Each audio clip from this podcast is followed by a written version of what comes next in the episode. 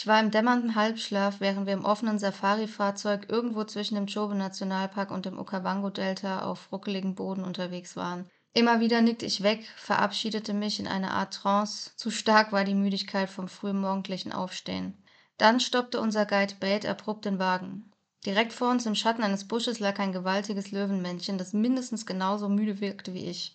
Es handelte sich um keinen geringeren als einen der Hauptdarsteller aus der National Geographic Doku Savage Kingdom. Bedächtig fuhr Bate auf die andere Seite des Busches, um einen besseren Blick zu erhaschen. Ich schnappte meine Kamera und setzte mich, dankbar für die Ablenkung, aufrecht auf die zum Löwen näher gelegene Seite des Wagens. Bates stoppte den Motor. Der Löwe lag nun keine zehn Meter vor uns. Langsam führte ich den Sucher der Kamera zu meinem Auge und konzentrierte mich darauf, den Fokus perfekt zu setzen. Ich zuckte zusammen, sprang im Sitzen nach hinten und schrie aus Reflex kurz auf. Ich realisierte, dass der Löwe in Millisekunden zwei Meter in meine Richtung gesprungen ist und mir tief erbost in die Augen blickte. Er hatte mich als Individuum im Wagen erkannt und hätte mich ohne Probleme packen können. Doch er blieb stehen. Bate hingegen startete schnell den Motor und suchte, selbst geschockt, das Weite. Auf den Auslöser gedrückt hatte ich natürlich in dem Moment nicht. Über solche Geschichten über intensive Begegnungen, über Nahtoderfahrungen wie diese wollen wir in unserer heutigen Podcast-Folge mit euch sprechen.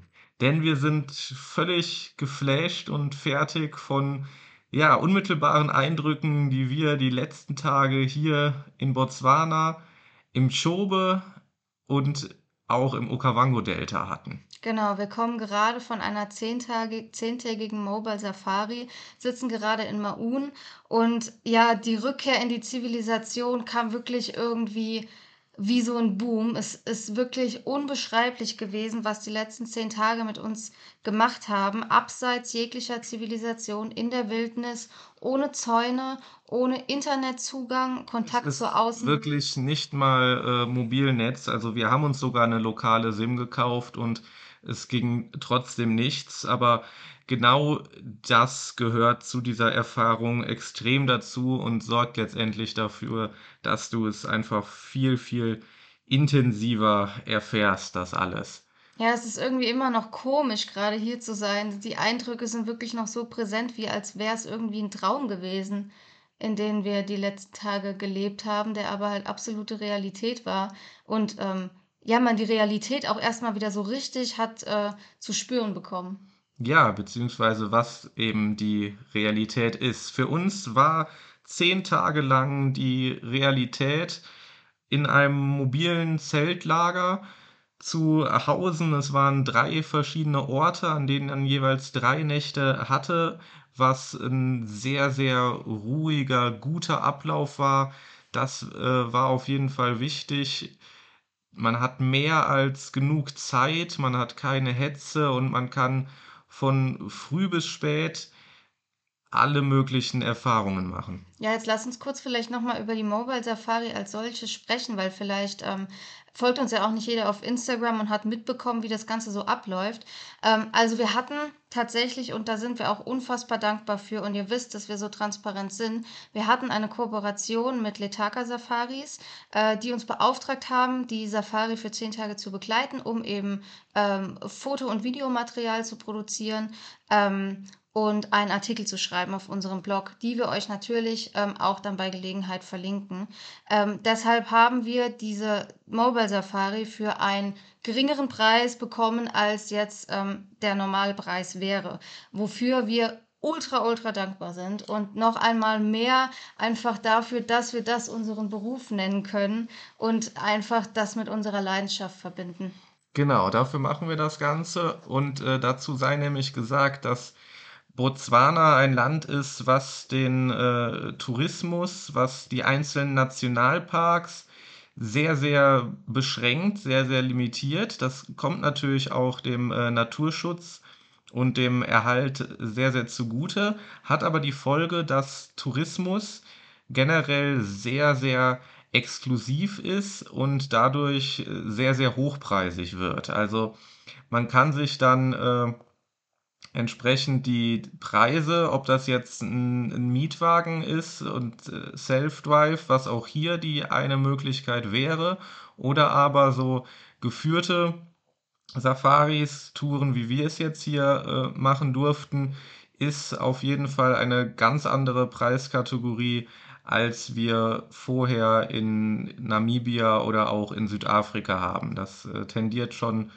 ja, man kann sagen, das äh, doppelt bis dreifache. Ja, mindestens. Ähm, es ist aber auch so, dass äh, in Botswana ähm, ist ein durchaus reiches Land. Ähm, wir haben diverse Statistiken gesehen, äh, wollen das jetzt auch gar nicht eigentlich äh, so konkret statistisch festhalten. Auf jeden Fall, äh, so viel ist klar, Botswana zählt zu den reichsten Ländern Afrikas. Warum ist das so? Das ist hauptsächlich äh, der Diamanten. Handel, ja, also weil Botswana eben natürliche Diamantenvorkommen hat. Und die zweite Säule ist auch schon der Tourismus. Und ähm, ja, Botswana ist einfach, was die touristischen Preise angeht, ultra, ultra teuer.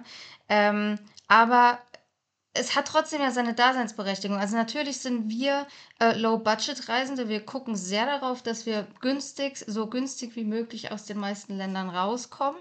Dennoch muss man natürlich auch die andere Seite sehen, ähm, was Botswana dadurch für Möglichkeiten hat, äh, die Natur und die Wildtiere Afrikas zu schützen. Botswana hat zum Beispiel auch die höchste Elefantenpopulation ganz Afrikas. Ähm, weil eben die Gegebenheiten dort so ideal sind für die Tiere mit allen Vor- und Nachteilen, die damit zusammenhängen. Das ist ein Punkt, auf den wir auf jeden Fall im Laufe der Folge wahrscheinlich noch mehrfach zu sprechen kommen, dass äh, beispielsweise die Elefantenpopulation, die hier jetzt mittlerweile wieder so groß geworden ist, dass sie schon, und das geht dann auch immer schnell, problematisch groß geworden ist.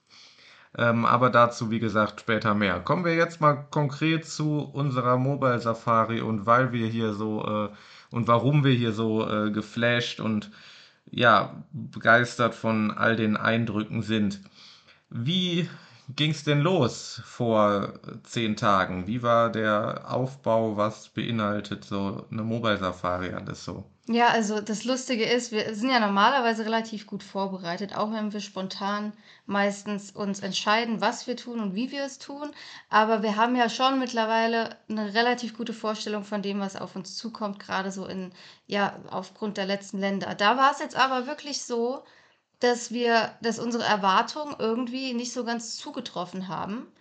Ähm, gar nicht im positiven oder negativen Sinne. Was hat, hatten wir vorher erwartet? Wir wussten, es ist eine Safari, die jetzt nicht gerade günstig ist. Unsere Vorstellung war, ja, okay, es sind Camps, aber mit Sicherheit werden es fest oder fest installierte Zelte sein, wo ein ähm, eigener äh, Bereich, äh, Sanitärbereich ist, der dann aber bestimmt irgendwie, keine Ahnung, mit festen Mauern oder so drumherum ist. Also wir dachten, dieses Mobile in dem Wort Safari bedeutet einfach, dass wir mobile sind. Also dass wir einfach von Camp zu Camp reisen und dort auf die Infrastruktur, die vorhanden ist, in dem Camp zurückgreifen. Aber so war es nicht. Wir wurden direkt am ersten Tag eines Besseren belehrt.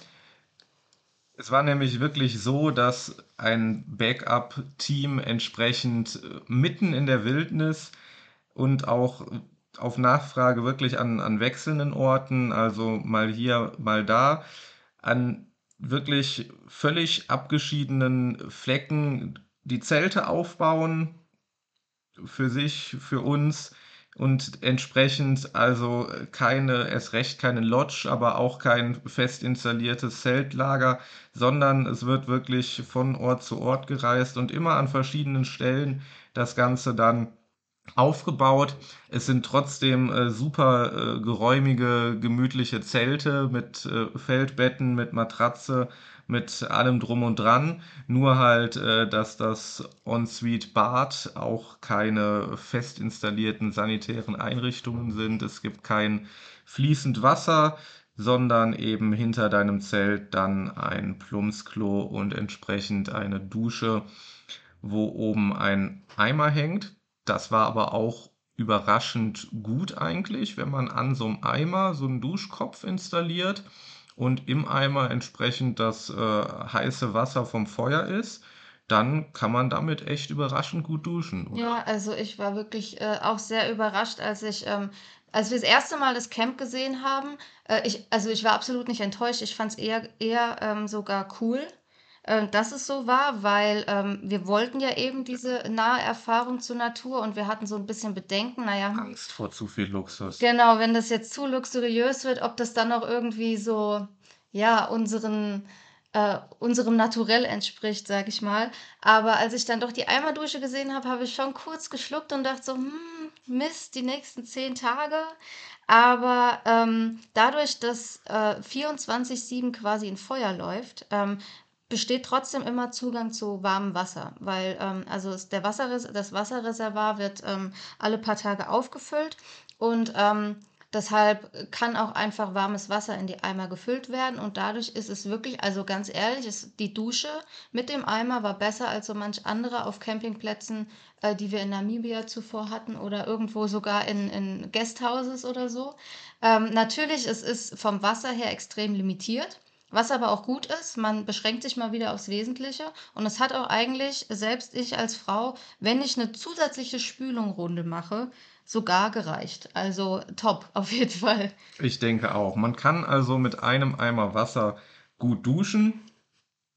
Ähm, weswegen das Feuer 24-7 die ganze Zeit an war. Das hat übrigens äh, ganz klar noch einen völlig anderen Grund, denn diese Camps, diese Zelte, die waren einfach so mitten in Parks aufgebaut. Da waren keine Zäune drumherum und äh, je nach Standort neben uns, da waren Nilpferde, da waren Büffel, da waren auch keine 500 Meter entfernt ein paar Löwen unterm Baum.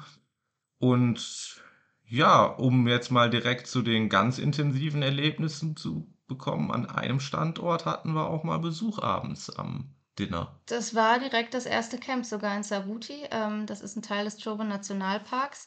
Ähm, wir saßen im Dunkeln beim äh, Abendessen. Äh, es waren nur Öllampen übrigens sonst an, neben dem Lagerfeuer. Und äh, Bate, unser Guide, springt plötzlich auf, ähm, greift sich seine Stirnlampe oder seine Taschenlampe. Äh, wir sind dann erstmal ein bisschen äh, still geworden, haben unsere Gespräche unterbrochen, haben dann auch das Rascheln im Gebüsch gehört und tatsächlich hat sich dann eine Herde Elefanten. Ich weiß nicht, wie viele es waren. Es war halt eben dunkel, aber bestimmt Ja, so zwei, drei konnte man sehen. Genau, ähm, Elefanten haben uns da in unserem Camp besucht. Ähm, also man muss aber auch sagen, Botswana generell alle Naturreservate und Nationalparks haben keine Zäune. Warum? Weil eben gerade in Botswana ähm, viele Migrationsrouten verlaufen. Äh, vom Okavango-Delta, ähm, was saisonal sehr schwankt ähm, vom Wasserbestand, migrieren die Tiere, insbesondere Elefanten, die halt eben längere Strecken zurücklegen, sehr stark zwischen den Grenzen. Deshalb hat Botswana ähm, ja eben verzichtet komplett auf Zäune, um wirklich auch die Migration der Tiere nicht zu behindern. Und dadurch ist es so, dass überall jederzeit ähm, Tiere auftauchen können. Also auf der Straße, ähm, auch auf Schnellstraßen ähm, sieht man Elefanten am Straßenrand. Sie können auch in, in Dörfer oder in Städte kommen. Das ist in Botswana auf jeden Fall grundlegend anders als ähm, in Südafrika oder auch zu großen Teilen in Namibia. Wo wir die Erfahrung bisher gemacht haben. Die Campingplätze als solche, ja, die waren wild, aber die wurden schon von den Behörden vergeben. Nur nochmal, um das kurz klarzustellen. Also ähm, es sind schon ausgewählte Campingspots, die von den Behörden vergeben werden, aber dennoch sind die komplett in der Wildnis. Ohne Zäune, ohne Infrastruktur, ohne alles. Es ist nur eben an dem Punkt dann der, ja, der Spot, der Standort verteilt worden. Und was ja absolut krass ist, ähm, gerade die ersten Nächte, wo wir jetzt gerade von, der, ähm, von dem Elefantenbesuch erzählt oh, ja. haben. Ähm, die erste Nacht, du hörst einfach Sachen, wenn du im Bett liegst, ähm, und du kannst sie einfach nicht zuordnen. Man kann einfach nicht schlafen, weil man so unter Adrenalin steht, in dem Wissen, dass einfach jederzeit irgendein Tier kommen kann. Äh, also ich glaube, die ersten zwei Nächte haben wir wirklich nicht viel geschlafen. Man musste sich schon erstmal so ein bisschen an diese Umgebung gewöhnen, obwohl wir ja schon öfter jetzt in Afrika gecampt haben, war das einfach nochmal eine ganz andere Hausnummer. Und ähm, ich glaube, es war die zweite Nacht direkt. Da habe ich wirklich, ich glaube, du hast es nicht mitbekommen, du hast zu der Zeit fest geschlafen, es rascheln hören an der Seite vom Zelt und so ein Häscheln.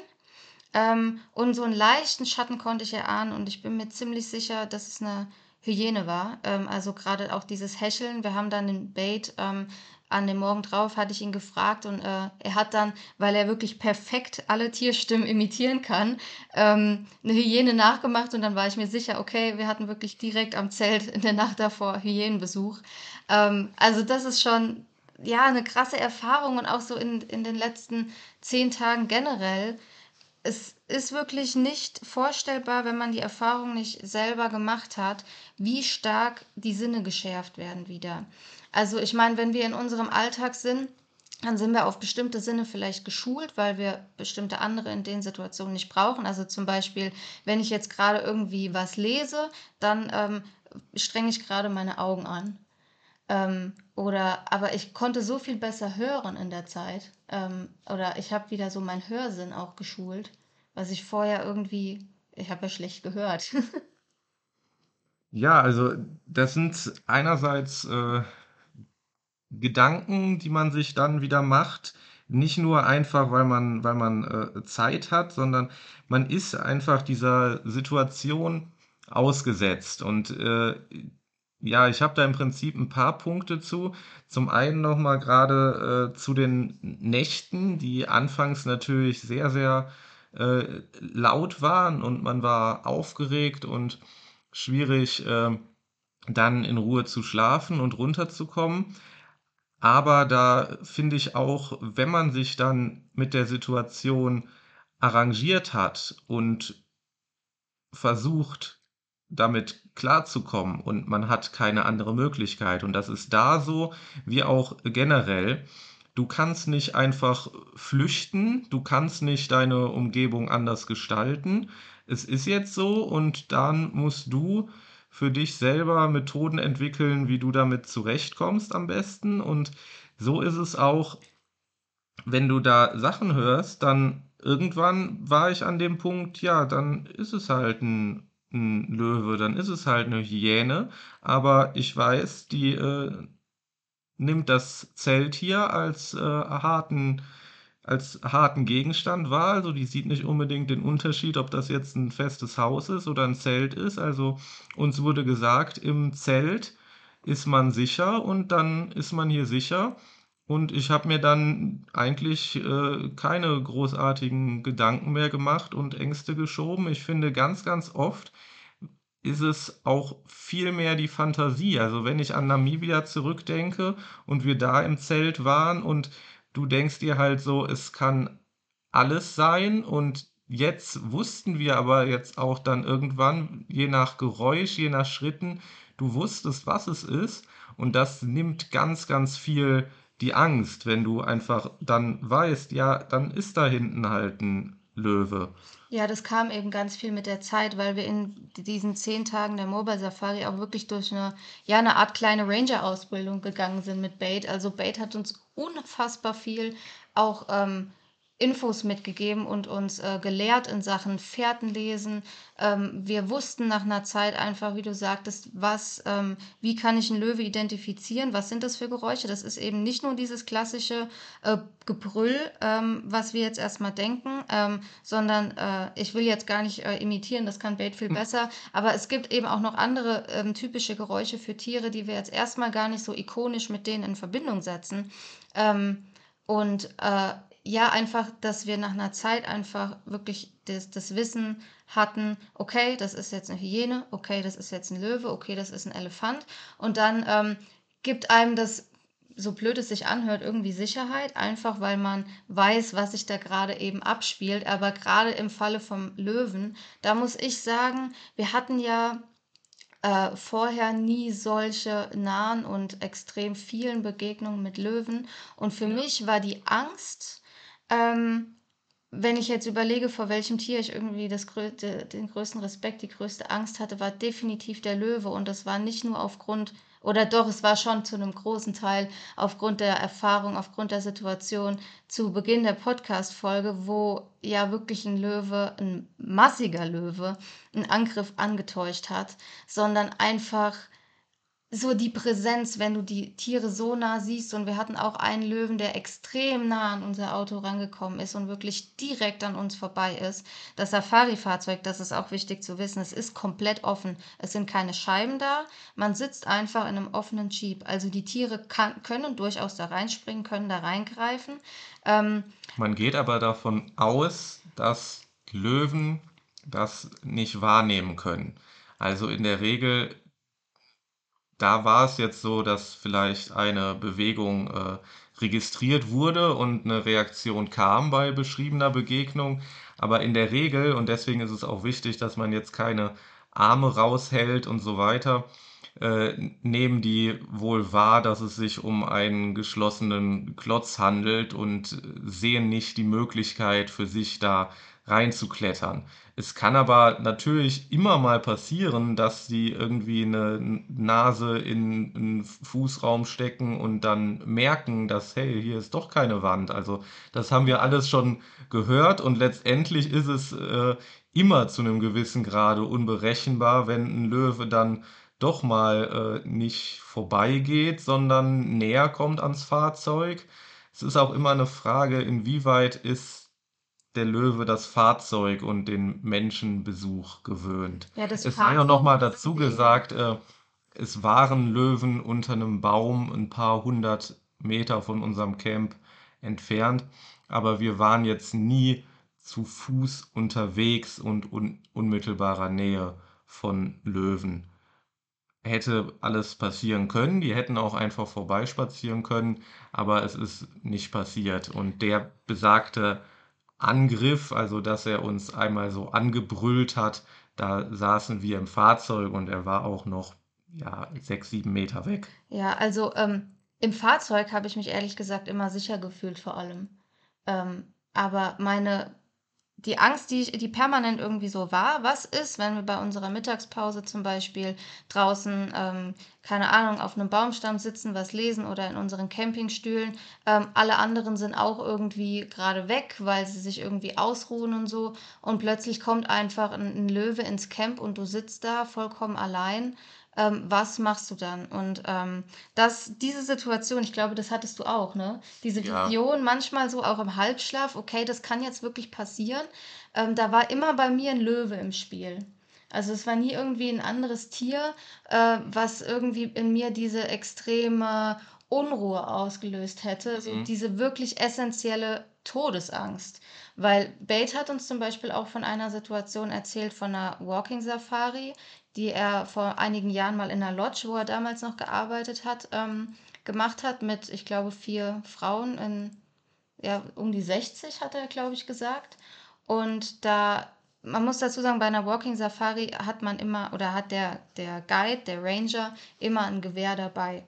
Aber ähm, das ist wirklich die aller, allerletzte äh, Möglichkeit. Also Bate hat uns erzählt, ähm, es werden wirklich, sollte ein Tier erschossen werden von einem, äh, von einem Guide aus Notwehr, dann werden wirklich ganz, ganz viele Nachforschungen angestellt, um irgendwie ähm, wirklich sicherzustellen, dass es keine an, keinen anderen natürlichen Ausweg gegeben hätte. Und ähm, das heißt, das Schießen ist wirklich der aller, allerletzte Moment, wenn quasi der Kopf des Tieres, des Löwen jetzt in dem Fall, wirklich schon quasi an der, wie nennt man die Spitze des Gewehrs? Also, Ja, also wenn er schon im, im Sprung ist, wirklich Genau. aus unmittelbarer Entfernung im Sprung den Angriff ansetzt, auch nicht irgendwie antäuscht, auch nicht die Möglichkeit besteht, dass er noch umdrehen könnte, und die Situation geht Bate wirklich einmal. um, Dass ja, sich abgedrückt fast. hat, aber kurz davor war. dass Ja. es kurz davor war. Ja, es war eben dann doch nicht der Angriff, dass er abdrucken musste, zum Glück.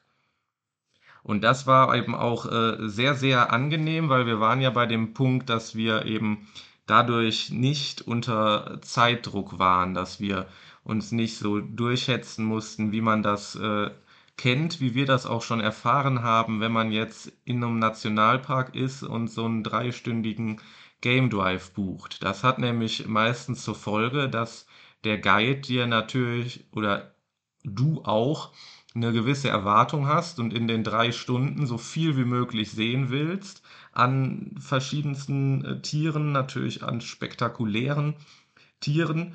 und äh, dass es deswegen dann oft äh, ja eine Art Hetzjagd wird dadurch und man überhaupt nicht die Zeit hat, äh, Beobachtungen und äh, Erfahrungen zu machen, wie wir das jetzt gemacht haben.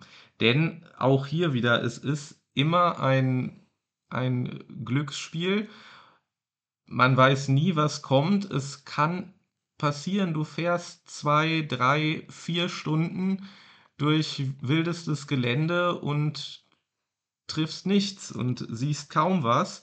Und äh, selbst dann ist es äh, beeindruckende Natur und irgendwas siehst du immer.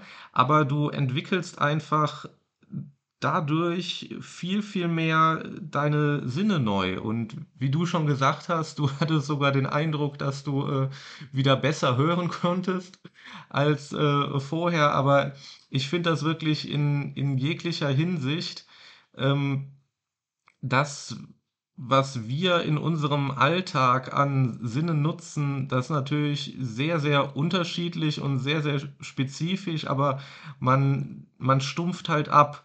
Und hier dadurch, dass man mit der Situation fertig werden muss, und ja, es ist auch anstrengend. Es ist auch vielleicht, wenn man sich manchmal nicht ganz drauf einlassen kann und nicht ganz so viel passiert, ist es auch ähm, vielleicht mal für den einen oder anderen langweilig, aber du fährst halt täglich sieben, acht, neun Stunden in einem offenen Jeep durch die wilde Natur. Und jeden Tag hat der Wecker um 5.30 Uhr geklingelt. Jeden also Tag das sollte man auch dazu sagen. Das gehört auch zu einer Safari oder zu dieser Art der Safari dazu. Es ist jetzt nicht wirklich Urlaub, wenn man jetzt Ausschlafen mit Urlaub in Verbindung Genau, bringt. also das nochmal für alle, die so eine Erfahrung machen wollen. Es ist äh, nicht unbedingt entspannt, es ist nicht Ausschlafen. Ähm, was wir allerdings sagen können, in unserem Fall äh, wurden wir, was Essen und Getränke angeht, also kulinarisch auf jeden Fall bestens versorgt. Es wurde immer frisch gekocht. Es ist unglaublich, was äh, die mit einfachsten Mitteln überm Feuer uns da äh, hingestellt haben. Ja, das war wirklich mega. Es gab jeden Mittag wirklich einen, fri einen frischen Salat, wovon wir sonst äh, die letzten Wochen oder Monate so geträumt Ja, also haben. so, so gut, auch qualitativ, haben wir uns selber halt nie versorgt. Und das Krasse ist wirklich, ähm, es wird alles ähm, mit dem Feuer gemacht. Es gibt da keinen Backofen oder sowas. Und Poster, unser Koch, der hat sogar täglich einen Kuchen gebacken, wo wir uns gefragt haben, wie. Viel zu viel für uns. Viel zu viel. Aber, aber dafür muss, dazu muss man was sagen: die übrig gebliebenen ähm, Essensreste, die werden, die werden an ähm, an die Dörfer verteilt. Also wir hatten uns zwischenzeitlich sehr stark Gedanken gemacht, ähm, wer soll das alles essen, weil wir halt wirklich auch nur zu dritt waren. Ähm, und aber keine Sorge, also es wird wirklich ähm, ja, an, die, an die Dorfbewohner der umliegenden Gemeinden äh, verteilt. Aber es besteht durchaus, und wir haben das auch ein bisschen zu spüren bekommen, gerade äh, die Gefahr, dass man einerseits deutlich mehr und gut isst und trinkt während des Ganzen. Und auf der anderen Seite, man bewegt sich halt kaum. Also wir hatten eine, einen, einen Nature Walk, eine Wanderung, wo wir eine Stunde lang mal so ein bisschen rumspaziert sind. Wir hatten, da kommen wir auch mit Sicherheit gleich noch drauf, eine kurze, ja, da sind wir aber auch nicht Kanu gefahren, da wurden wir nur gefahren. Ne? Da saßen wir also auch nur. Also eigentlich sitzt du wirklich nur rum. Wir haben uns zweimal aufgerafft, um zumindest in der Mittagspause ein kleines Workout für uns zu machen, uns ein bisschen durchzubewegen. Aber so. Du kannst ja auch schlecht eine Joggingrunde machen, wenn dann nee, welche Leoparden das, oder so aus Das geht absolut kann. nicht. Aber lass uns noch mal ganz kurz auf die Sinne zurückkommen. Ja. Ähm, da wollte ich nämlich noch äh, zwei Sachen zu sagen. Ähm, warum ist es so, dass da unsere Sinne so stark geschärft ähm, wurden, weil wir sind ja in unserem normalen Alltag außerhalb jetzt des botswanischen Busches, wo sich die meisten Menschen aufhalten, sage ich jetzt mal, ähm, gar nicht solchen Gefahren mehr ausgesetzt. Also diese normalen, diese, diese intuitiven körperlichen Funktionen, dass ähm, der mit Parasympathikus und Sympathikus, dass man wirklich irgendwie Adrenalin ausschüttet und in so eine ähm, in so einen Fluchtmodus kommt, in so einen pa nee, nicht Panikmodus, aber in diesen Modus rein, dass man irgendwie um Leben und Tod kämpft. Den haben wir ja in unserer Welt heute eigentlich gar nicht mehr. Und da ist es aber so, dass wirklich der Tod einfach ähm, richtig präsent vor Augen ist, ähm, sei es jetzt in der Tierwelt sowieso, aber halt auch einfach für uns als Menschen ist die Todesgefahr wirklich immer präsent und dadurch ähm, kommt es dazu, dass unsere Sinne plötzlich wieder da sind. Und das war so ein äh, krasses Gefühl, aber auch zugleich erleichternd, dass diese Sinne noch da sind. Ähm, und wirklich, wenn man sich in diese Situation begibt, komplett abgeschattet von der Außenwelt zu sein, dass das wirklich noch funktioniert.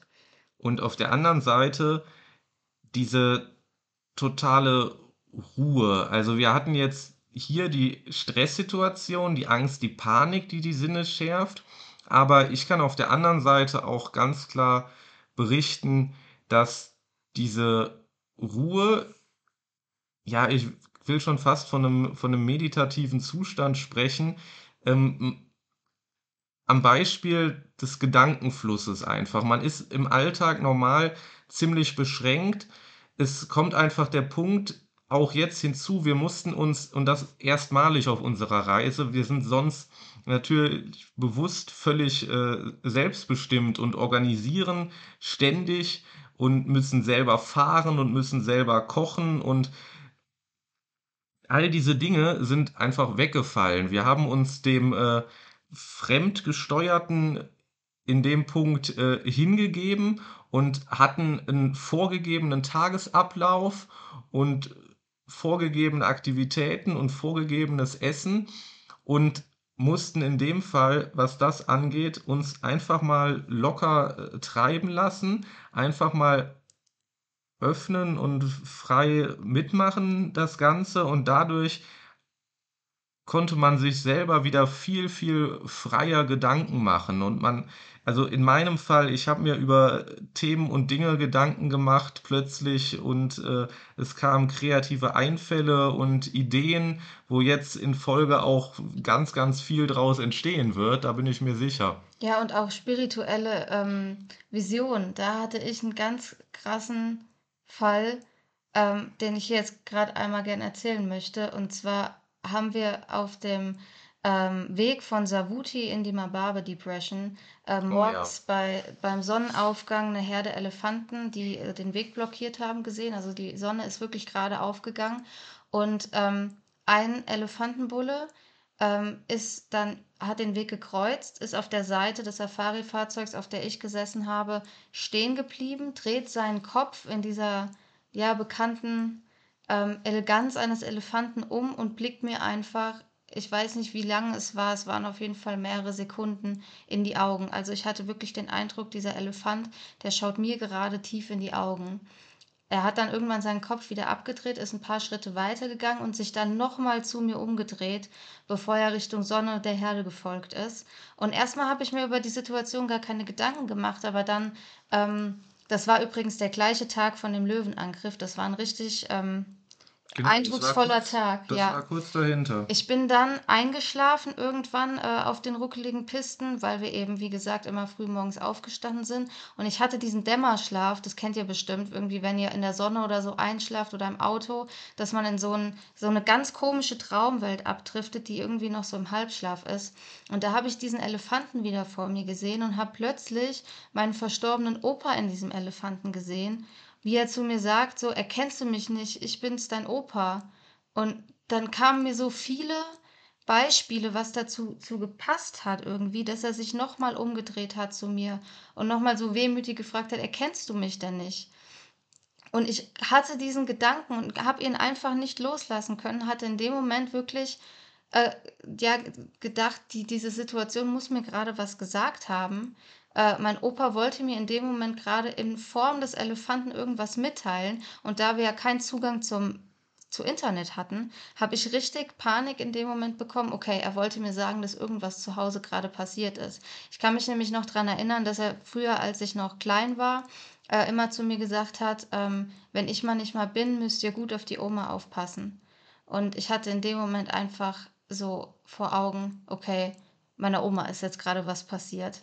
Und so hat sich das die ganze Zeit weitergesponnen. Mir ist dann eingefallen, dass mir mein Opa damals mit mir ein Puzzle gespielt hat über König der Löwen. Auch so eine Sache, die in diese Situation gepasst hat. Und ich habe mir dann wirklich die Frage gestellt, ähm, werden wir vielleicht wirklich in, in anderen Tieren oder in anderen Wesen auf anderen in der Welt wiedergeboren und wie hängt das mit der Natur zusammen? Weil ähm, wir haben auch öfter gesehen, dazu kommen wir bestimmt auch noch, dass ähm, wenn ein Tier stirbt, wirklich sich die Natur alles komplett zurückholt. Und wieso kann es dann nicht sein, so im, im Kreislauf des Lebens, dass einfach aus der Natur heraus wieder anderes Leben entsteht? Und das war so erfüllend für mich, äh, irgendwie dann der Gedanke, für mich ist es jetzt einfach so, mein, mein Opa lebt als Elefant weiter. Also das war, das hört sich vielleicht, wenn ihr jetzt gar nicht irgendwie so damit... Ähm, ja, euch äh, das relaten könnt, bisschen komisch an, aber es kann, es kann wirklich zu solchen krassen, intensiven spirituellen Momenten kommen. Hört sich ziemlich verrückt an, aber aufgrund der Intensität einfach und dem, was da vielleicht noch in der Geschichte, in, in deiner Kindheit tiefenpsychologisch verankert ist, dann können solche Relationen hergestellt werden und umso schwieriger ist es dann natürlich in der Situation, äh, zurechtzukommen und das Gedankenkarussell nicht zu weit zu spinnen, weil man jetzt mal äh, gerade nicht nachhorchen kann, ob da jetzt wirklich irgendwas gerade passiert ist. Aber meiner Oma geht's gut, also den Umständen entsprechend. Aber meine jetzt Oma wissen wir's. ja. Also dazu ähm, ja, wir hatten unglaubliche äh, Begegnungen. Bleiben wir doch mal gerade bei den Elefanten. Genau da hatten wir nämlich äh, diesen ja, Circle of Life, diesen Kreislauf des Lebens äh, so beeindruckend äh, abgebildet wie in keinem anderen Beispiel. Wir waren in unserem zweiten äh, Stop in Mababe, wo wir eine ja wirklich ganz besonders äh, eklige, frische Begegnung hatten, Sichtung hatten. Wir sind äh, in ja, eigentlich ziemlich nah sogar von der Hauptverkehrsstraße, wo auch alle so durchgefahren sind. Ne? Also da war jetzt gar kein Park, keine Core Area, nichts. Da war freier Verkehr mit LKWs, mit Familien. Es war auch äh, relativ in der Nähe, war auch ein Dorf. Ähm, ja, bevor aber ein falscher Eindruck entsteht, es war jetzt keine Autobahn, wie man sich so vorstellt, nee, natürlich nicht. sondern es war schon. Also Hauptverkehrsstraße ist ein Schotterweg immer ja. noch. Ne? Auf jeden Fall lag da ein toter Elefant, eine äh, Leiche, ja, ein bis zwei Tage alt beim ersten Mal, wo wir da waren. Wir haben den Standort dann äh, im Laufe der Zeit, die wir dort hatten, mehrmals besucht. Und äh, je nach Wind stank es wirklich äh, bestialisch, wie der äh, Leichnam dort Stück für Stück am Verwesen war. Und äh, er war aber auf jeden Fall auf eine natürliche Art und Weise gestorben und äh, es waren auch die Zähne und alles noch dran und soweit intakt und das zeigt ja auch, dass äh, das so überhaupt gar kein Thema mehr ist aktuell in Botswana. Und ähm, was das Ganze so eindrücklich gemacht hat, ist, dass um das äh, tote Elefanten, war es ein Weibchen, ein Männchen, ich kann gar nicht mehr Das sagen. auf jeden Fall ein, ein äh, junges Tier noch. Also die Stoßzähne war noch nicht so groß. Richtig, wir haben uns auch gefragt, woran es äh, verendet ist, wie es passieren konnte. Auf jeden Fall war eine äh, Leopardendame mit ihrem äh, noch recht jungen Baby. Zwei Monate alt. Die ganze Zeit äh, in diesem Gebiet drumherum und äh, saß da und hat wirklich über Tage, wir konnten es beobachten, auch wirklich in den einerseits schaurigsten, aber andererseits auch äh, tollsten Detailaufnahmen, wie sie an diesem Elefantenkadaver gefressen haben. Insbesondere einfach, wie dieses kleine Leopardenbaby auf diesem riesen Kadaver herumgetollt ist, als wäre es ein großer Abenteuerspielplatz. Ja, und die, ähm, das hatte Bate uns erzählt, äh, die Leopardenmama hat ihr anderes Baby ähm, wohl verloren Also es war nur noch eins übrig von den Zweien und da sieht man einfach, wie sehr Leben und Tod im, wirklich in der Wildnis miteinander verwoben sind. Und ähm, ja, was ich eben auch schon gesagt habe, dieser natürliche Kreislauf, dass einfach Tod ähm, die, ja, die, die, natürliche Gegebenheit des Todes von der Natur sich genommen wird ähm, und die aber an anderer Stelle wieder entsteht. Also ich meine, das Leopardenbaby könnte ja nicht wachsen und überleben, würde es keine toten Tiere geben. Genau, man darf äh, wilde Raubtiere darf man absolut nicht irgendwie verteufeln oder bösartig empfinden, weil sie nun mal andere Tiere äh, töten müssen, um zu überleben. Äh, ja, so is nature. Also es ist definitiv der Tod des einen, der ist Nahrung, der ist Leben für den anderen. Ja, und äh, das Spannende in Botswana ist auch, ähm, dass zu keinem Zeitpunkt ähm, in die Natur eingegriffen wird, sofern der Mensch nicht wirklich akut in Gefahr ist. Also wenn jetzt ein Tier verletzt ist, sei es ein Impala oder ein Elefant oder eine Giraffe oder ein Zebra, dann wird das nicht eingefangen und wird ähm, auf, wegen der Verletzung äh, aufgepäppelt oder verarztet und dann wieder in die Natur freigelassen, sondern es wird alles ähm, so gelassen, ähm, in dem Sinne, dass ähm, die Natur es schon richtet, weil ein verletztes Impala ist zum Beispiel eine Beute für Löwen oder für Leoparden. Ja, und es gibt auch äh, Tiere, die sind darauf angewiesen, dass es äh, geschwächte, verletzte Tiere gibt und die würden sonst nicht so einfach ihre Beute finden. Und schwierig ist dann natürlich, ähm, wo greift man ein und wo nicht? Und was ist der natürliche Weg, weil letztendlich ist irgendwo, sei es durch äh, Gebiete, wir haben da jetzt ganz, ganz oft einfach den äh, klaren Konflikt natürlich zwischen Mensch und Tier, wenn einfach Elefanten, wenn einfach äh, Hyänen, da kommen wir gleich noch zu, durch äh, Dörfer streunen und sich über Reste hermachen. Und äh, wir hatten ja das Thema mit der Elefantenpopulation in Botswana. Botswana hat die größte Elefantenpopulation Afrikas.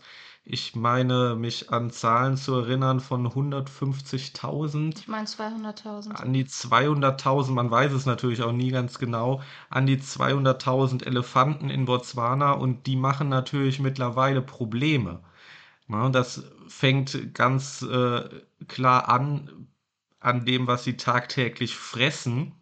Die Mopane Wälder sind dadurch schon äh, stark bedroht, weil die Elefanten sie einfach einerseits niedrig äh, fressen, das heißt die Bäume klein halten, dass sie sich nicht entfalten können, und andererseits sich aber auch daran, daran reiben, reißen und die Bäume auch nachhaltig zerstören, indem sie ja gegenrammen und so weiter. Ja, ein anderes Beispiel, wo in die Natur dann wirklich eingegriffen wird, eines der seltenen ähm, Fälle, wo der Mensch dann wirklich eingreifen muss, weil andere Menschen in Gefahr sind. Das hatte, ähm, hatten wir auch beim Thema Löwen. Ähm, wenn es mal wirklich dazu kommen sollte, und es kam durchaus schon, durchaus schon vor, dass ein Löwe einen Mensch gefressen hat, in der Regel passiert es nicht, aber wenn ein Löwe hungrig ist und aufgrund mangelnder äh, Alternativen, wenn es zum Beispiel in der Gegend keine verletzten Impalas gibt oder ähm, er einfach sonst nicht die Möglichkeit hat zu überleben und dann die Situation eintritt, dass er Mensch gegessen hat, dann wird dieser Löwe oder sogar das ganze Rudel, wenn alle dran gegessen haben, tatsächlich erschossen, damit sich der Löwe nicht an den Geschmack Mensch gewöhnt und es dann wirklich zu regelmäßigen Angriffen kommt. Das ist ein ganz interessanter Fakt, der auch noch hängen geblieben ist. Und ähm, das sieht man aber auch schon ganz im Kleinen. Also wir hatten es auch wirklich äh, sehr, sehr angenehm, sehr, sehr angenehm die Erfahrung gemacht mit unserem Guide. Ähm, Bate wie gesagt, äh, toller Guy, toller Mensch überhaupt, aber er hatte auch einfach eine sehr, sehr äh, behutsame Art und Weise. Er ist jetzt nicht wie andere nah an die Tiere rangefahren. Es gab keine äh, Hetzjagden. Man hat jetzt die Tiere nicht irgendwie zusammengetrieben, Eine um das beste Foto zu bekommen Ja, aber das waren auch mehr dann die fünf anderen Fahrzeuge, die da waren, als wir. Auf die äh, ganz am Ende, als wir noch die letzte Möglichkeit hatten, Geparden zu sehen und sie Ja. tatsächlich noch gesehen haben, da ist Bate mal aus der Haut gefahren und hat so ein bisschen seine Linie verlassen, weil wir sie, also wir haben wirklich alle möglichen Tiere gesehen und uns haben nur noch die Cheetahs, also die Geparden gefehlt. Und ausgerechnet am letzten Morgen wurden welche gesichtet und dann ist er wirklich wie ein Irrer über die Savanne gefahren. Es war nämlich wirklich der allerletzte Moment. Wir waren schon auf dem Weg ähm, zum, zum Ausgang, zum Flugfeld, wo einige noch einen, einen Rundflug hatten. Und da war wirklich dann mal der Punkt, wir haben jetzt nicht mehr alle Zeit der Welt und es besteht jetzt doch die Möglichkeit, noch Geparden zu sehen. Und da hat er aufs äh, Gas gedrückt, äh, um einfach in den Bereich zu kommen. Aber da haben wir dann trotzdem äh, gehörigen äh, Sicherheitsabstand gehalten und die ganz in Ruhe aus der Ferne begutachten dürfen. Ja, es geht ja eben nicht nur um einen Sicherheitsabstand für uns, sondern auch einfach um die Tiere in ihrem, ähm, in ihrem Treiben nicht zu stören. Also er hat immer eine defensive Art und Weise gehabt, hat eher mal beobachtet und länger gewartet, bis sich, ähm, weil man eben absehen konnte, jetzt zum Beispiel die Leopardenmama mit ihrem Baby, die wird wieder zu dem Elefantenkadaver gehen, ähm, einfach mal wirklich diese abwartende Haltung zu haben, statt wirklich einfach fünf Meter äh, direkt fortzufahren mit fünf ähm, anderen Fahrzeugen, weil dann ist die Wahrscheinlichkeit ziemlich hoch, dass die Leopardenmama mit ihrem Baby einfach das Weide sucht und dann keiner mehr was davon hat. Und so hat er es auch beschrieben, dass er es äh, viel, viel lieber hat, wenn er nicht diese ähm, streng zeitlich limitierten dreistündigen Game Drives machen muss, sondern äh, es eben auch sehr, sehr gerne hat oder es, glaube ich, auch nur noch macht, dass er entsprechend viel Zeit hat, um eben nicht in diesen Druck zu verfallen, den dann äh, einerseits er sich selber, aber andererseits auch die fünf, sechs, sieben Touristen, die ihm im Nacken sitzen, natürlich aufbauen. Aber lass uns da jetzt mal gerade vielleicht drüber sprechen, weil wir haben ja jetzt beide Erfahrungen doch relativ ausgiebig gemacht. Wir haben in Südafrika und in Namibia hauptsächlich ähm, Self-Drives gemacht, also Selbstfahrer-Safaris mit unseren Mietfahrzeugen. Oder eben diese kurzen, dreistündigen Game Drives, weil die das einzige waren, was man noch einigermaßen bezahlen kann im Vergleich zu so einem Ja. ganzen Tag Game Drive, den wir uns davor nie gegönnt haben. Ja, das war zweimal der Fall, dass wir in äh, vier Monaten ähm, einen, einen geführten Game Drive hatten. Einmal in Schluschluwi und einmal für das Löwentracking in der Kalahari-Wüste. Und jetzt haben wir eben wirklich nochmal eine komplett andere Erfahrung gemacht. Ähm, erstens, was das Camping angeht, aber zweitens auch, was, das, was Wildlife und was Safari angeht, ähm, wirklich zehn Tage geführt unterwegs zu sein. Und ähm, da gibt es ja diverse Vor- und Nachteile. Absolut. Ich hätte im Vorhinein dieser 10-Tages-Safari, ähm, glaube ich, nicht die überragend positive Meinung von äh, geführten Game Drives gehabt, die ich jetzt habe. Und ich finde, man muss da ganz klar unterscheiden. Also es ist natürlich eh immer ja, mit wem man da gerade zusammenkommt und äh, es gibt auch große Qualitätsunterschiede bei den äh, Guides mit Sicherheit. Aber in drei Stunden, ja, kann halt nichts passieren, kann ein bisschen was passieren, aber es ist natürlich immer mega komprimiert. Er versucht so viel Wissen wie möglich, so viel oder auch, also ich sag eher, weil sie ist es in den allerseltensten Fällen, das haben wir ja, ein, zweimal gesehen vielleicht, aber noch nicht selber erlebt. Also Guides sind doch in den allermeisten Fällen äh, männlich. Was ich sagen wollte, ist, dass sie natürlich so viel Informationen wie möglich reinpacken. Äh, kommt natürlich dann vor, wir haben Sachen jetzt auch mittlerweile schon zehnmal gehört, weil immer wieder dieselben äh, Standard-Basic-Informationen dann erzählt werden. Und wenn man dann natürlich länger Zeit hat, intensiver Zeit hat, dann geht man natürlich auch da Ebenen tiefer und erfährt mehr, was man nicht schon zehnmal gehört hat. Ja, der Grund, warum wir ja zuletzt eigentlich hauptsächlich Self-Drives gemacht haben, war ja auf jeden Fall der Kostenfaktor. Ja. Es ist einfach, man zahlt nur den Eintritt, wenn man den eigenen Wagen hat. Manchmal kommt vielleicht noch eine kleine Gebühr von vielleicht einem Euro oder so drauf für das Fahrzeug. Ähm, und einfach, weil wir den ganzen Tag frei zur Verfügung hatten. Ähm, unser eigenes Ding zu machen, ähm, uns so viel Zeit zu nehmen, wie wir eben wollten. Das war eigentlich so der Hauptgrund, warum wir bis jetzt Self-Drives gemacht haben. Und wir haben ja auch durchaus viele Tiere gesehen. Ähm, wir haben da auf jeden Fall auch so die Erkenntnis gewonnen, dass es besser ist, wenn man sich eher an viel befahrenen Orten aufhält. Ähm, wir haben selten wirklich ähm, so, wir hatten immer den Gedanken, okay, wir fahren dahin, wo alle anderen nicht sind. Da haben wir nicht so gute Erfahrungen mitgemacht, überraschenderweise. Meistens waren die guten Sichtungen dann doch dort an den bekannteren Orten. Und ähm, wir hatten die geführten Game Drives eher, immer eher ausgeschlossen, also weil Klar, wir wollen irgendwie so viel wie möglich auf eigene Faust machen. Wir sind so ein bisschen notorische äh, Anti-Tour-Menschen ähm, äh, so geworden zwischenzeitlich, dass wir irgendwie gar nichts wirklich geführt machen wollten.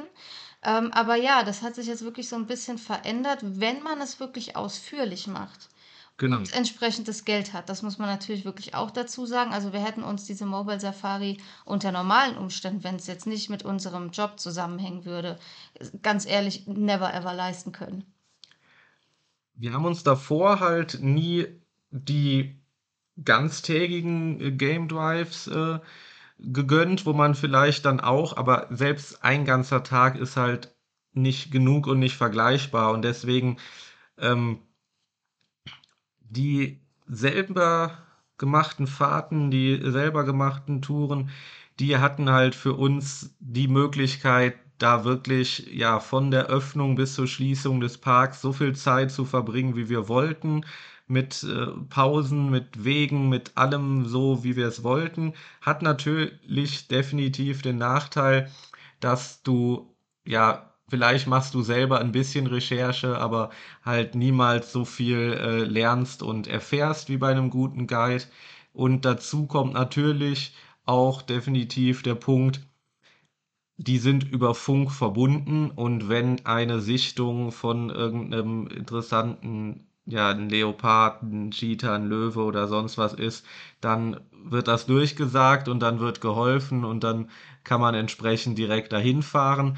Das äh, kriegt man natürlich, wenn man alleine unterwegs ist, alles nicht so mit. Naja gut, aber in Botswana hatten wir schon auch häufiger die Situation, also in, ja, Namibia weiß ich jetzt gar nicht so oder in Südafrika, aber. Die Botswana, die waren sehr, sehr hilfsbereit ja. und haben anderen Self-Drivern sowas auch oft äh, gesteckt und gesagt und denen geholfen. Das haben wir in das haben wir in Südafrika und Namibia nicht so erfahren als Self-Driver. Genau, und Bate hat dazu auch gesagt, wir haben ihn nämlich dann gefragt, wieso, ähm, ihr seid ja alle von unterschiedlichen Safari-Unternehmen oder auch die, die, ähm, die privaten Fahrer, die äh, geben ja jetzt kein Geld für eine Safari insofern aus, aber trotzdem ähm, ist das Ziel wirklich aller Safari-Unternehmen in Botswana, ähm, den Reisenden die bestmöglichste Botswana-Experience zu bieten und eben nicht die Experience eines speziellen Unternehmens. Klar müssen die für sich irgendwie existieren und wirtschaften, aber das ganz große, übergeordnete Ziel aller ist, Botswana als Land ähm, möglichst äh, ja als tolles positiv, Erlebnis positiv zu erleben und darzustellen und möglichst alles zu zeigen. Und das war einfach einerseits eine Positivität und eine Hilfsbereitschaft und sehr, sehr wenig äh, Konkurrenzdenken da zwischen den verschiedenen äh, Anbietern und Guides dann im Kleinen. Wir dachten aber ja auch schon, dass wir relativ viel über die Wildtiere wissen, ähm, aus Dokus und auch, ja, vorher jetzt. Ich meine jetzt vor Botswana. Wir haben die Self-Drives gemacht und wir dachten, wir wissen durchaus schon, schon viel und äh, uns würde es jetzt irgendwie eher nerven, wenn wir nochmal irgendwie einen geführten Game Drive machen und alles irgendwie zum hundertsten Mal hören. Aber jetzt auf dieser Mobile Safari, wie schon gesagt, war es halt wirklich so, es war fast wie eine Schule, wie eine Ausbildung fast. Also ja. ich fühle mich jetzt so irgendwie als kleiner Mini-Ranger. Also wir können jetzt äh, Fährten lesen, wir wissen, ob die gerade frisch sind oder schon einen halben Tag oder einen ganzen mhm. Tag alt sind. Wir können auch ganz gut äh, hören, um was es sich so handelt, wenngleich wir es auch äh, noch in keinem Fall so perfekt äh, nachahmen können. Nee, ich finde aber auch, ähm, es kam genau zum gleichen, äh, zum guten, zum besten Zeitpunkt, weil ähm, die Experience jetzt mit allem drum und Ja. dran, also ich meine jetzt auch die Umstände, so ohne Strom, ohne Wasser, so dieses ganze ähm, ja, diese, diese Rahmenbedingungen, als auch so die Geschichten, die, also die Erlebnisse mit den Tieren, ähm, ist schon harter Tobak. Gewesen. Wir haben uns echt gut reingesteigert. Es wäre, weiß ich nicht, unfassbar krass. Ich stelle mir es wirklich so vor, wie es andere halt haben, die einfach für anderthalb, für zwei Wochen, für so eine Safari alleine einzeln für sich hier einfliegen. Ja, und dann vielleicht auch Botswana, das das erste Land in Afrika ist und man ja. das dann irgendwie auch auf ganz Afrika überträgt. So, das ist halt, also Botswana, also wirklich, die Wildtierdichte ist ja unvergleichbar in ganz Afrika. Ja, und das, was wir jetzt, wir hatten schon ganz, ganz viel anderes und Schobe, Okavango-Delta, die ganzen großen Namen, die ganzen irrsinnigen Begegnungen mit Wildtieren, die wir jetzt hatten, das ist halt wirklich so das, das Bild, aber Afrika ist halt nicht überall so und Afrika ist nicht nur das. Ja, genau. Und wir haben äh, ja auch schon darüber gesprochen, dass wir wirklich zuletzt viel weniger Tiere gesichtet hatten, als wir es irgendwie vorher uns erträumt haben oder erwartet haben in, in Namibia. Genau, gerade, gerade in Namibia. Ja, und ähm, ich glaube, im nächsten, in der nächsten Folge widmen wir uns auch nochmal ausführlich dem Thema Wilderei und der ganzen strukturellen Probleme ähm, zum Thema Wildtiere. Also da machen wir auf jeden Fall ähm, die, die ganze nächste Folge wird sich um dieses Thema drehen. Deswegen sparen wir das jetzt hier an der Stelle mal etwas aus. Absolut. Also wir führen die Folge weiter und werden konkret über äh, Wilderei, über Tierschutz, über ja, Population aktuell, welche Tiere sind äh, besonders betroffen im, im, negativen wie im positiven. Da machen wir auf jeden Fall in der nächsten Folge mit weiter. Ich würde sagen, für äh, eine Geschichte ist noch Platz. Ansonsten haben wir aber auch ganz, ganz viele, die wir dann mit in diese zweite Wildlife-Tierfolge packen werden. Ganz, dir noch was? Ja, ganz, ganz kurz nochmal zum Thema Self-Draft zurück. Noch ein wichtiger Punkt. Ähm, wir haben uns auch sehr viel Gedanken darüber gemacht, weil wir sehr, sehr viele Selbstfahrer-Safaris gemacht haben. Es ist natürlich wichtig, auch in Erwägung zu ziehen. Man sitzt zu zweit in einem Fahrzeug. Wenn das jeder machen würde, würde erstens würde der Park aus allen Nähten platzen, platzen was in Botswana allein wegen der Limitierung nicht geht. Aber reden in wir jetzt mal. anderen Parks definitiv schon der Fall ist, teilweise. Also, es ist natürlich für die Nachhaltigkeit nicht der richtige Weg diesen Individualverkehr ähm, so ja auch zu belohnen, indem es es ist einfach unfassbar günstig. Wenn ich einen Self-Drive mache, bezahle ich äh, bezahlen wir zu zweit 15 Euro vielleicht für den Eintritt für den Park und dann kommen halt Spritkosten obendrauf. Wenn wir einen geführten Game Drive machen wollen, ist der auf drei Stunden limitiert und wir zahlen 30 Euro pro Person. Alles jetzt grob plus minus. Aber es ist ein unfassbarer Unterschied, weswegen man halt individuell auf seinem Self-Drive unfassbar viel Geld spart, aber es ist doch eigentlich, müsste es preislich so gesteuert sein, dass ein guided, ein geführter Game Drive, wo man mit acht anderen im Fahrzeug sitzt, der müsste günstiger sein. Es kann nicht. Es attraktiver ist und weniger Emissionen ähm, genau, in die Umwelt weil gehen. In Zukunft auf Dauer kann es auch nicht so weitergehen, dass da jeder selber durchfährt. Aber das, äh, ja, haben wir nicht in der Hand. Ja, genau. Ähm, sollten auf jeden Fall die Behörden vielleicht als kleinen Gedankenanstoß mal mitnehmen.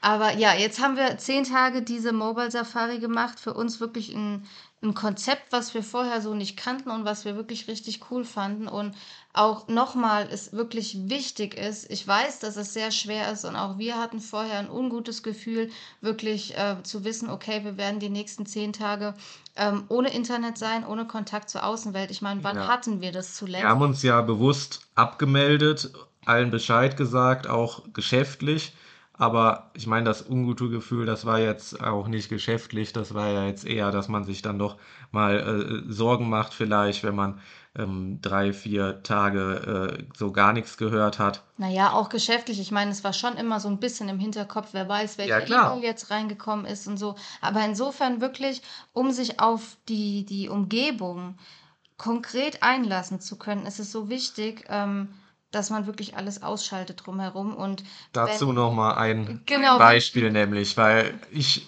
hatte diesen äh, abstrus kreativen äh, Gedankenfluss eines Nachmittags auf dem Game Drive, wo ich dann wirklich, äh, als wir wieder im, im Zeltlager waren, äh, den, den Laptop ausgepackt habe, um einfach aus meinem Kopf das alles äh, niederzuschreiben. Und so äh, saß ich ausnahmsweise mit dem äh, Laptop am Feuer und habe äh, getippt. Es wurde langsam dunkel und ja, ich glaube, du hast da was gesehen, was uns äh, allen entgangen ist und wir nicht so gesehen haben. Was passiert, wenn man dann doch an den elektronischen Geräten hängt? Also es war wirklich so, äh, Henrik saß am Lagerfeuer mit seinem Laptop. Auf der anderen Seite neben mir war unsere andere Mitreisende, die auf dem Handy, ich glaube, Fotos sortiert hat. Ich stand in der Mitte am Feuer, um meine nassen Haare zu trocknen, damit die Moskitos mir nicht weiterhin um die, um die Ohren summen. Und äh, ich gucke so in die Ferne, war die Einzige, die keinen Bildschirm vor Augen hatte. Und es wurde halt dunkel und ähm, nicht mehr so, dass man wirklich alles richtig gesehen hat. Aber ich habe keine 100 Meter ähm, vor uns äh, den Umriss, den Schatten einer Hyäne gesehen, wie sie einmal sozusagen in meinem Blickfeld von links nach rechts wanderte. Ohne stehen zu bleiben, ganz gezielten Weges, jetzt auch nicht gerannt, sondern einfach ganz normal gegangen. Es war definitiv der Umriss einer Hyäne mit dem nach oben geführten, nach, mit der oben geführten Wirbelsäule sozusagen, also dieser, dieses schiefen Rückens. Und ähm, ich habe mich in dem Moment aber nicht getraut, äh, Flick und Henrik äh, schreiend irgendwie über diese Hyäne zu informieren, weil ich selber zu dem Zeitpunkt nicht einschätzen könnte, wie, wie reagiert die Hyäne, wenn sie jetzt irgendwie eine menschliche Stimme hört. Und sie war ja wirklich sehr, sehr nah. Ich glaube, 100 Meter ist auch weit übertrieben. Es war weniger, um ehrlich zu sein. 100 Meter würde ich jetzt nicht als nah empfinden, aber nee, dann, dann waren es vielleicht, äh, dann waren es viel, viel maximal weniger. 50, ja.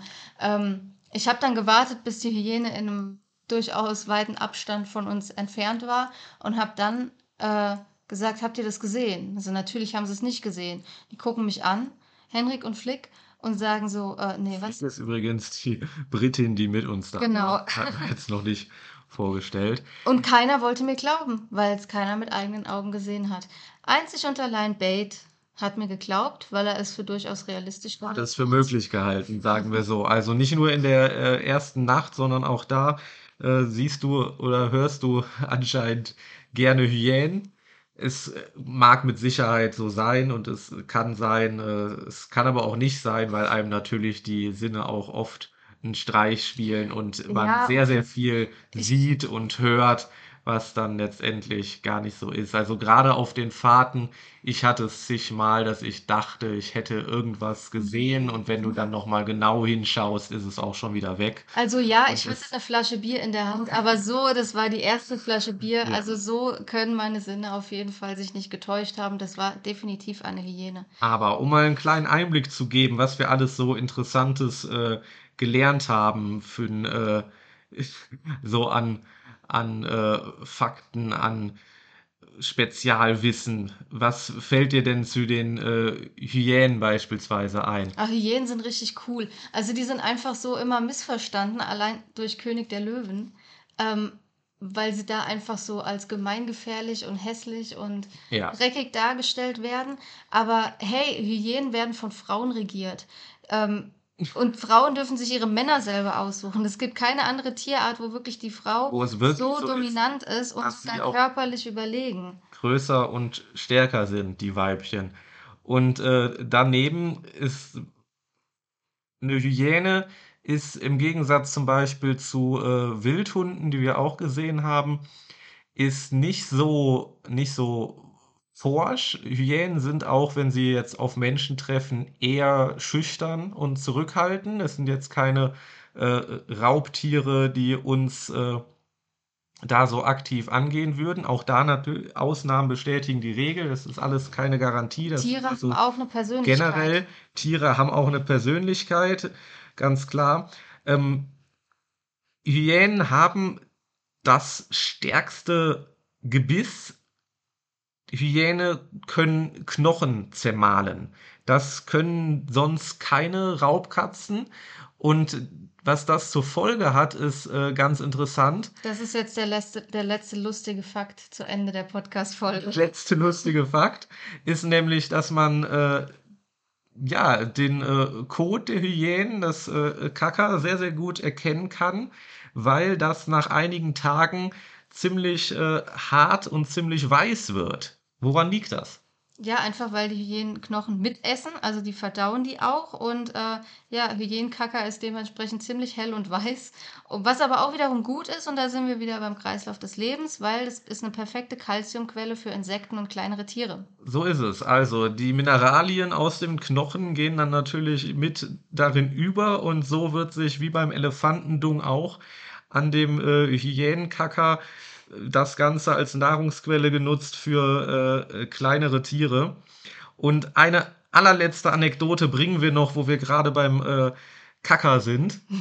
Und zwar, und zwar äh, wurde uns da auch noch eine lustige äh, Geschichte erzählt betreffend äh, Antilopen, es war Impala-Kaka. Ja, aus Impala-Kaka äh, werden Ketten gemacht. genau, das sind nämlich sehr, sehr kleine, tiefschwarze, äh, harte Kügelchen. Und wenn die dann äh, ein bisschen geschliffen werden und ein bisschen aufgehübscht werden, sind das richtig schöne, schwarz glänzende Steine. Die werden dann an äh, schönen Märkten verkauft, wo sich Touristen schöne Andenken äh, für die Familie oder auch für sich selber kaufen. Ähm, eine schöne schwarze Perlkette. Was blöd ist, wenn man dann unter die Dusche geht, nicht im Wissen, dass es sich um Impala-Kacke handelt. Richtig, das wird nämlich äh, oftmals den Touristen oder den Reisenden verschwiegen und gar nicht so klar gesagt. Und es das funktioniert auch so lange, bis sich das dann unter Wasser auflöst. Und dann gibt das natürlich eine schöne Schweinerei. Genau. Wir verlinken euch auf jeden Fall ähm, in diesen Show Notes sowohl die Safari von Letaka, die wir gemacht haben, und absolute Herzensempfehlung. Ja, es ist teuer, aber es lohnt sich sowas von. Und es ist auch einfach eine Once-in-a-Lifetime-Experience. Also wenn ihr wirklich Botswana intensiv und auf die Weise, wie wir es jetzt gerade berichtet haben, erleben wollt, Letaka ist wirklich die beste Adresse. Es ist auch so keine Garantie, dass man Leoparden sieht, dass man Geparden sieht. Man sieht definitiv Löwen. Wir haben so viele Löwen gesehen wie noch nie. Ich glaube, wir waren am Ende bei 26, bei 27 verschiedenen Individuen. Aber Letaka bildet zum Beispiel auch selber aus. Also auch andere ähm, Safari-Unternehmen schicken ihre Guides zu Letaka ähm, für die Ausbildung. Also Letaka ist auf jeden Fall eine sehr, sehr gute Adresse, die wir von Herzen empfehlen können. Wir verlinken euch außerdem unsere Blogbeiträge ähm, zu Botswana, zu, den, äh, zu der Safari und irgendwas wollten wir noch verlinken. Ach so, nein, wir werden dann in der nächsten Folge auf jeden Fall noch weiter über, werden wir bei den Tieren bleiben und uns dem Thema Wilderei widmen. Genau, da werden dann mit Sicherheit auch noch Informationen und Organisationen und alles Mögliche hinzukommen. Ähm, ja, weiter Informationen und alles an Geschichten, was wir jetzt noch nicht erzählen konnten. Das findet ihr dann auf jeden Fall auch demnächst auf unserem Blog. Insofern verabschieden wir uns heute von euch. Wir hoffen, ähm, unsere Podcast-Folge hat euch gefallen. Und auch nochmal äh, der Aufruf, gebt uns gerne Feedback, ähm, abonniert unseren Podcast, äh, weil das sichert uns auf jeden Fall weiterhin die Chance, diesen Podcast fortzuführen, für euch coole Podcast-Episoden aufzunehmen. Also wenn ihr uns unterstützen wollt, bitte teilt ähm, unseren Podcast mit euren Freunden, mit euren Verwandten, mit euren Kollegen, whatever, oder auf eurem Instagram-Kanal. Stellt Fragen, die wir gerne aufnehmen können. Gibt uns Feedback, dafür sind wir auf jeden Fall sehr, sehr dankbar.